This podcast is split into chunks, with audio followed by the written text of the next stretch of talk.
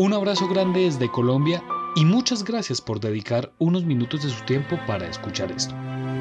El día de hoy vamos a narrar una creepypasta muy interesante. Se llama El incidente de Super Mario 64.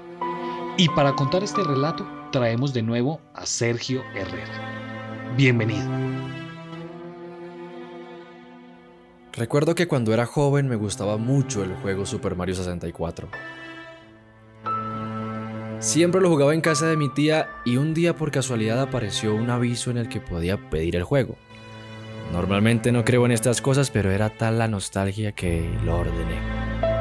Me costó unos 10 dólares y nunca más volví a ver aquel anuncio porque no guardé el URL.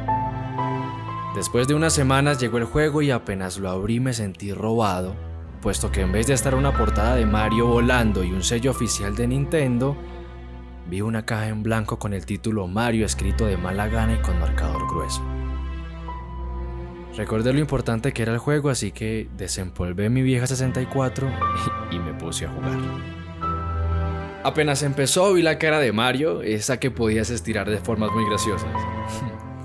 Estiré un poco una parte y cuando iba a estirar la oreja, el televisor comenzó a emitir estática, además de algunos sonidos aleatorios y escuché una voz en japonés que susurraba y silbaba.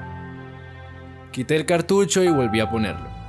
No me molesté con el rostro de Mario otra vez, así que solo empecé una nueva partida. Cuando empezó, se había saltado el monólogo en el que Peach invitaba a Mario a su castillo y directamente estaba en la edificación, que se veía muy tenebrosa. No se escuchaba Bowser ni había ningún Toad con quien hablar. Solo había silencio muerto y a la única puerta que podía acceder era la del campo de batalla de los Bomb Ops. Ninguna otra puerta respondía a los, a los comandos del control. Cuando entré a la habitación, en vez del cuadro de los Bob Ops, había un lienzo en blanco. Pensé que eran glitches menores que no afectarían el juego, así que entré en el lienzo. Y cuando tenías que elegir la misión en un fondo blanco con una estrella de Mario, todo se volvió negro en lugar de aparecer el nombre de la misión. Y tenía otro nombre. Volver atrás.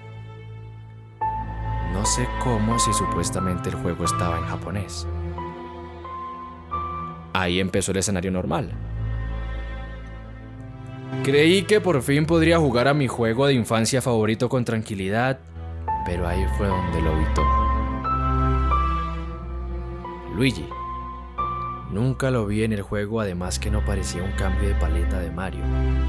Parecía un modelo totalmente original, así que lo perseguí, pero comenzó a correr y después todo se volvió extraño. Cada vez que tomaba una moneda, la música y los enemigos se volvían más lentos y el fondo más tétrico y mórbido. Y cuando tomé la quinta moneda, los enemigos solo se detuvieron y cayeron al piso como si estuvieran muertos. Estaba bastante impactado, pero seguí buscando a Luigi. Cuando subí la montaña, habían balas de cañón bajando e intentando golpearme y a ese punto ya no podía ver a Luigi. Seguí subiendo hasta que llegué a la cima, no vi a Luigi en ningún lado ni tampoco al rey bombón. Solo una pequeña cabaña y como no había ningún objetivo, pues entré a la cabaña. Apenas la puerta se cerró, apareció la imagen de Luigi colgado acompañada por un horrible chillido muy aterrador junto a un sonido de piano. Mario comenzó a sollozar como por cinco minutos y luego la pantalla se desvaneció para sacar a Mario de la pintura y en lugar del lienzo blanco apareció la imagen de Luigi colgado y la habitación cambió. Ahora era un pequeño cuarto con toads de expresiones y túnicas blancas. Del otro lado había una nueva imagen que era de mi familia, pero era muy reciente. Recuerdo haber posado para ella la semana pasada. Estaba muy asustado, no había forma de que jugara eso. Intenté apagar la consola, quitar el cartucho y nada. El juego seguía ahí. Intenté desenchufar el televisor y la consola, pero estaba condenado a jugar. Salté al cuadro. La única misión disponible se llamaba Corre, no hables. Y el único objetivo era Dejémoslo ir. El escenario era un montón de plataformas sobre agua y un bulto negro. Un fallo, no sé qué era, ni siquiera parecía un modelo terminado, se movía sin dirección ni objetivo. Estuve saltando de plataforma en plataforma sin objetivo ni final, y Mario solo corría en círculos. Podría haberlo hecho por horas hasta que el bulto negro lo alcanzó, pero Mario no gritó ni se opuso, solo se dejó consumir y perdí una de mis vidas. Mario salió disparado de la pintura, pero esta vez algunos Toads desaparecieron y la foto de mi familia parecía la misma.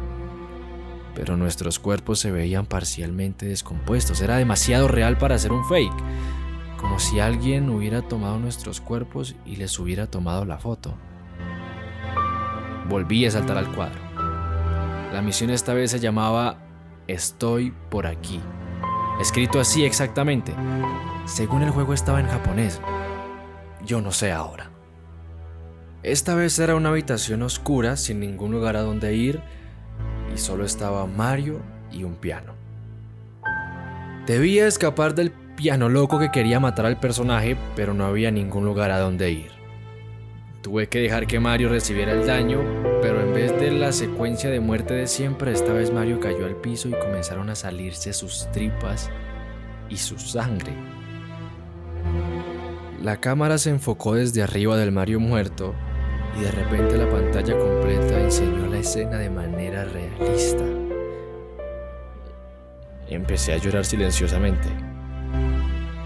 Mario salió disparado de nuevo de la pintura esta vez los cuerpos se veían más y más descompuestos, demasiado repulsivos.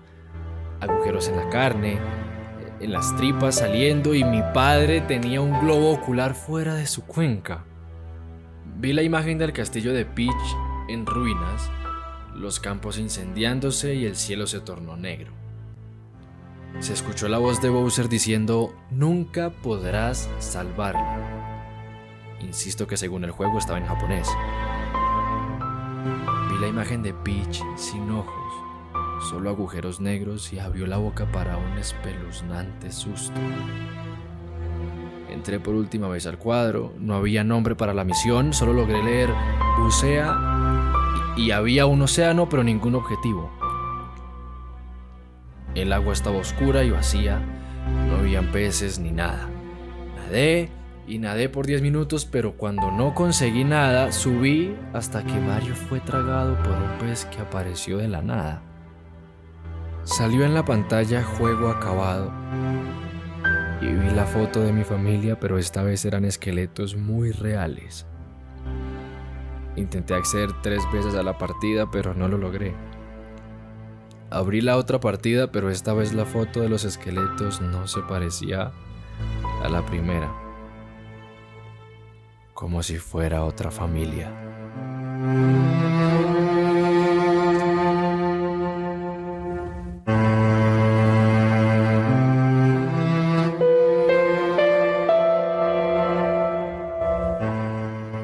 Es un placer tenerte de nuevo en este podcast.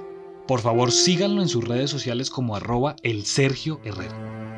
Y si usted quiere tener más información acerca de este caso, síganos en Instagram como arroba Colombia Paranormal Podcast y déjenos su comentario. Muchas gracias por pasar por mi podcast. Soy Cristian Díaz y nos encontraremos en otro caso misterioso de la Colombia Paranormal.